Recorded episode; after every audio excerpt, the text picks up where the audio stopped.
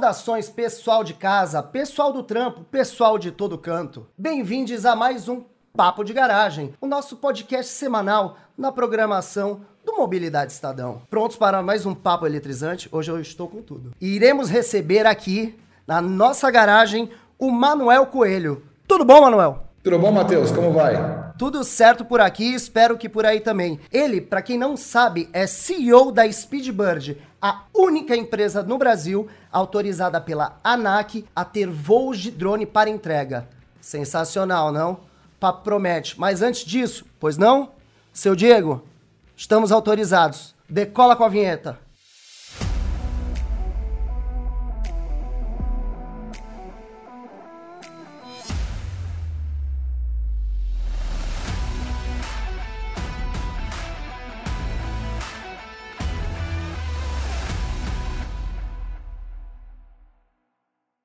Manuel, mais uma vez, muito obrigado pela sua participação aqui no Papo de Garagem e vamos começar daquele jeito costumeiro, na lata. Diz aí pra gente, a inovação aeronáutica está no DNA do Brasil? Claro, desde Santos Dumont, né, que muitos consideram como o pai da aviação, é, e mesmo que não seja o pai da aviação, foi um dos grandes contribuidores dessa tecnologia no mundo inteiro, e tivemos vários outros, até agora o, a Embraer, que é a terceira maior fabricante de aviões do mundo. Então, eu posso dizer que sim, está no DNA brasileiro, temos que voar. Justamente, né? Ponto polêmico logo de cara, é o pai da aviação, não é o pai da aviação. Seguimos aqui, já puxando um pouco para que todo mundo fique na, na mesma página. Qual a diferença entre um drone e um VANT? É VANT mesmo que fala? Isso, veículos aéreos não tripulados. Pega essa. É o VANT. Na verdade, né, todos são vantes e todos são drones. Né? O coloquial que coloca o drone, ou o famoso zangão, pelo barulho que ele faz, né? Então apareceu esse nome nos Estados Unidos, né, como drone. Só que as pessoas confundem o que é o drone de lazer hoje, né, que é o drone pilotado com é, um DJI, outros drones muito bons que fotografia, etc, com um, realmente uma aeronave, um veículo aéreo não tripulado. Então, nós usamos essa definição de veículo aéreo não tripulado para o aeronave que passou por um tempo em certificação das agências regulatórias do mundo inteiro. Né? Aqui a nossa é muito bem respeitada, que é a ANAC, e que passa por um processo rigoroso de certificação até sair o resultado final, que é um, um veículo aéreo não tripulado certificado para fazer o trabalho que pleiteia no envelope de operação e até me aprofundando um pouco mais sobre isso, tecnicamente, porque a parte que você citou até sobre DJI, essa parte eu entendo um pouco. A gente mexe com as coisas de câmera e tudo mais, então isso até consigo arriscar. Mas um, um diferencial grande que vem a ser entre o, os, os dois tipos, assim, o que, que um Vant precisa de tão diferente do, do drone? Olha, primeiro, ele voa além da linha divisada do piloto, né? Então, o DJI você está com o controle remoto na mão, tem muita tecnologia, muita automação, mas o piloto não perde ele de vista. Então, ele não tem a certificação com todos os sistemas redundância e de segurança para poder fazer voos mais longos sem a visão natural do piloto. Então, essa é uma grande diferença entre um drone, é, um Vant, e um drone de carreira como o DJI, é, para fazer trabalhos específicos, como filmagens, mapeamento, etc. Isso aqui, ó, dá até um medinho, hein?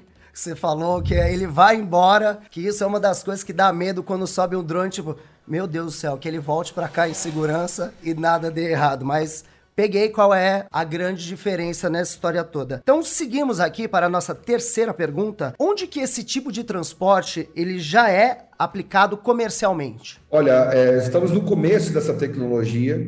Aqui no Brasil nós já estamos comercialmente entrando com algumas empresas que trabalham conosco já a um certo ponto, fazendo as certificações ajudando a nós fazermos as certificações das nossas aeronaves junto à ANAC e a autorização das rotas é, perante a DECEA, o Departamento de Controle de Espaço Aéreo. É importantíssimo essas duas coisas. Então, não só ter a aeronave certificada para fazer o trabalho, mas também as rotas certificadas para que evitem qualquer tipo de colisão e, e, conflito com o espaço aéreo tripulado, que é o anseio de todos que nós possamos trabalhar juntos para fazermos aí algo seguro que não ofereça mais riscos de operação. Então, a ideia do, de, de colocar os vantes os veículos aéreos não tripulados para fazer entregas e, e trabalhos diversos, é que você não eleve o risco, que você diminua o risco por completo dessa operação. Por isso, a certificação é extremamente importante, porque as autoridades é, que estão atrás dela,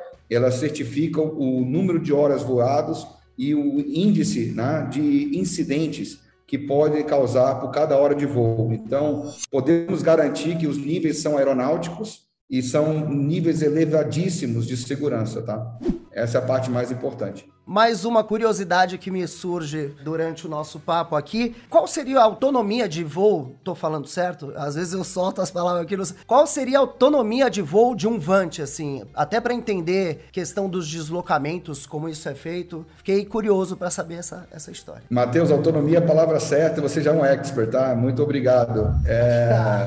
Muito bom. Os Vantes nossos, nós temos três, três modelos de aeronave para missões diferentes. Um que é mais urbano para última milha, que é chamado DLV1, ele leva 3 quilos de carga até 4 quilômetros de raio, 4 quilômetros de ida, 4 quilômetros de volta, ainda com bastante segurança. Então, vamos colocar aqui que sempre operamos com segurança. Então, ainda tem bastante gasolina no tanque, né? a gente não tem gasolina, energia na bateria para fazer, se precisar parar o drone e continuar, então, sempre com segurança. O DLV2, que é o segundo modelo com mais carga, ele leva 8 quilos de carga a 10 quilômetros ida e volta, 20 quilômetros em linha reta. E o terceiro modelo, que é um VTOL, VTOL, é outra palavra nova, que é um, é um, um drone de decolagem vertical, voo horizontal, como se fosse uma aeronave com asa que decola na vertical, tá? Como um drone. E ela faz, que é muito mais eficiente, ela faz 100 km de ida e volta, a 100 km por hora, levando 5 kg de carga. Essa aeronave é desenhada para voos intermunicipais, até mesmo interestaduais. Olha o nível que já estamos chegando. Eu gosto disso que papo de garagem é a nata da tecnologia. Passa por aqui, rapaziada. Fiquem sempre ligados porque acabei de receber uma belíssima aula e gosto muito do que está por vir aí no futuro. Ô, seu Diego, convidados é alto nível sempre, né? Que programa, malandro, que programa. Ah, e não esquece de curtir, compartilhar e o peteleco na cineta. Assim tu não perde nenhuma novidade do Mobilidade Estadão uma dica boa, não esquece de conferir os nossos outros episódios. Tá aqui no canal. Chega mais. Então, já seguindo, eu vou para a quarta pergunta, que seria: como funciona a autorização que a ANAC libera para esse tipo de serviço e o limite de escala de transporte por drone, que é mais ou menos o que você falou? Não vai falar nada da, da mochila? E já me ajuda a pensar se no futuro eu vou conseguir ter sim ou não a minha mochila foguete.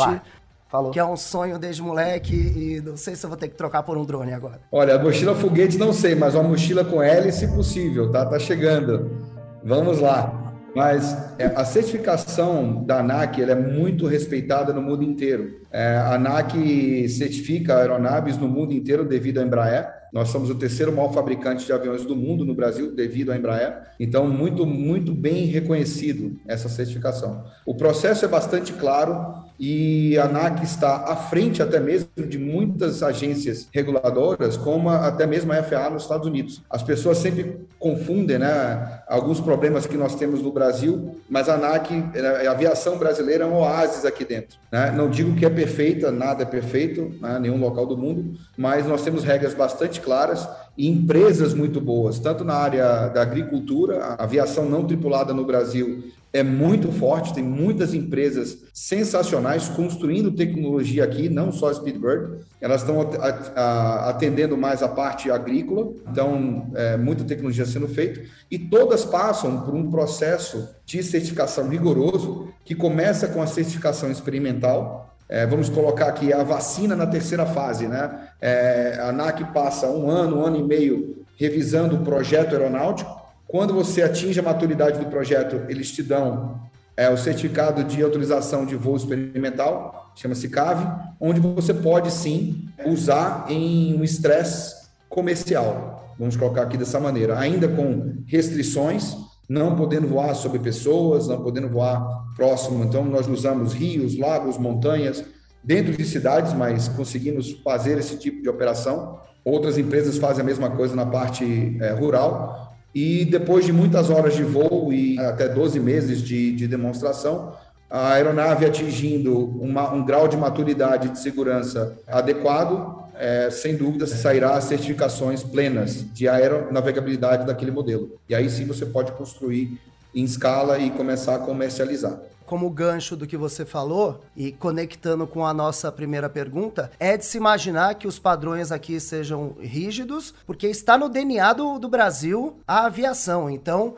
já se imagina que daqui vem a inovação, consequentemente, regras mais, é, como que eu posso dizer, mais fortes, talvez seja esse termo, para que seja implementado e tudo mais. Então, é um processo que visivelmente está caminhando muito bem por aqui. Exatamente, Matheus. E só para salientar para todos, né? É, o Papo de Garagem ajuda a esclarecer isso também, e eu agradeço essa oportunidade. O drone não vai bater na janela da sua casa ainda, vai demorar um, um tempo até a estruturação do espaço aéreo. Nós temos muita responsabilidade em voar em rotas predefinidas e pré-aprovadas.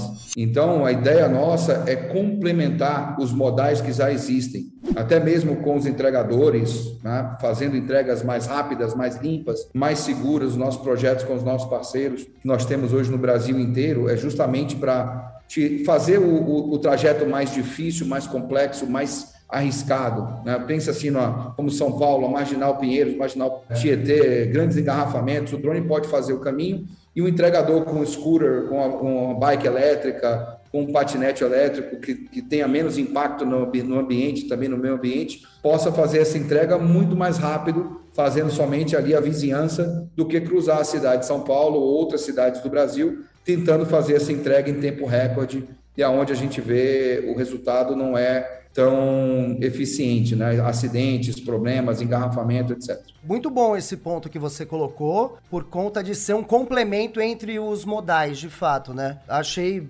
perfeita a colocação de o cara tentar bater o recorde no tempo de entrega, né, para poder ter fluxo, para poder fazer mais trabalho. Então, como isso, com isso sendo bem dividido, todo mundo sai ganhando, galera. Segurança e cuidando do meio ambiente, como o Manuel bem colocou aqui também. Tô certo ou não tô? Muito boa, muito boa. Gostei dessa também. E, poxa, já estamos aqui na quinta pergunta. Dá para dizer, seu Diego, quero a sua opinião, que o papo passou rápido? Passou voando? Ah!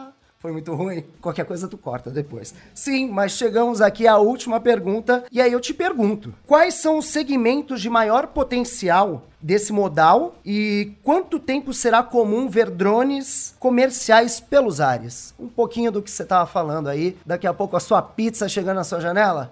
Já pensou nisso? Matheus, muito obrigado mais uma vez. O Papo de Garagem, como sempre, fantástico poder participar nós estamos com surpresa todos os dias. Todos os dias vem demandas inusitadas para Speedbird. E, claro, começamos, a ideia nossa era fazer, iniciar com é, medicamentos, é, laboratórios. Hoje nós temos grandes parceiros como o laboratório Grupo Hermes Pardini, no Brasil inteiro, já fazendo testes com os nossos drones, agora é, trabalhando com as certificações da Anvisa para poder fazer o transporte é, regulamentar esse transporte aéreo, esse novo modal. Né? Então, precisa, precisamos trabalhar todos em quatro, quatro mãos, né? dando as mãos juntas, para podermos fazer algo sério, regulado, né? que seja com, com bastante segurança. Mas, é, como nós falamos também, o, a sua pizza vai chegar assim, claro, no condomínio, vai chegar no local de fácil acesso para os integradores chegarem mais rápido. E então ela vai chegar quentinha, tá? Já temos o, um dos nossos grandes clientes, é o iFood, fazendo no Brasil inteiro, começando agora na primeira capital do Nordeste, vai ser lançado um novo, saiu hoje até no Estadão, até bom colocar na, na capa de mobilidade é, sobre a Speedbird, é, excelente matéria, tá? É, cobrindo justamente essas aplicações. Então, a parte de comida, o iFood tem 60 milhões de entregas para fazer por mês, é bastante coisa. Nós estamos ali para ajudar-nos ajudá-los também e contribuir com o entregador, dar uma forcinha para que possam chegar mais rápido. Mas fora isso, temos várias outras. Temos cosméticos, temos bebidas, temos entrega de é, materiais dentais também, parte de, de farmacêutica extremamente importante para Speedbird e veterinária também, interessante a parte do campo. E nós temos também é, um trabalho muito bom na agropecuária, levando os insumos né, em, entre fazendas e, e granjas, etc. Então, realmente as aplicações são múltiplas e estamos muito contentes cada dia com mais é, desafios para podermos aí é, sair. Nos próximos três a cinco anos, vocês vão ver a estruturação do espaço aéreo, aí onde você vai começar a notar realmente no dia a dia das cidades a utilização dos veículos aéreos não tripulados. Até então vão ser quantidades reduzidas em rotas predefinidas, e quando for implementado o sistema de controle aéreo do tráfego não tripulado, que eles chamam de UTM, é uma sigla em inglês, para Unmanned Traffic Management, ou controle do espaço aéreo não tripulado, aí sim você vai ver essa expansão do número de vantes no, no, nos céus brasileiros. E já vou deixar anotado aqui que daqui a 3 a 5 anos eu vou entrar em contato contigo para saber se está tá dando certo ou não, mas já vai estar aqui, ó, Manuel, 3 a 5 anos. Boa. E mais uma coisa aqui. Depois, quando o drone estiver entregando pizza, não vale reclamar que o entregador deu grau. Foi uma rajada de vento que fez o queijo escorregar.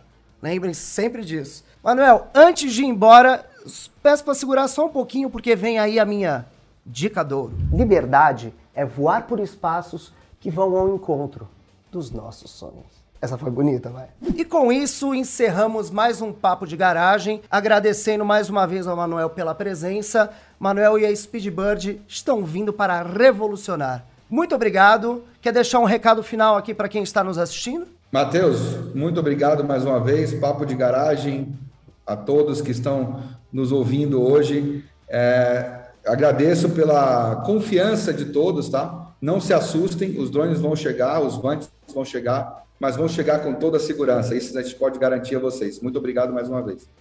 E é em segurança que a gente se despede. Um abraço e até a próxima semana no Papo de Garagem. Valeu!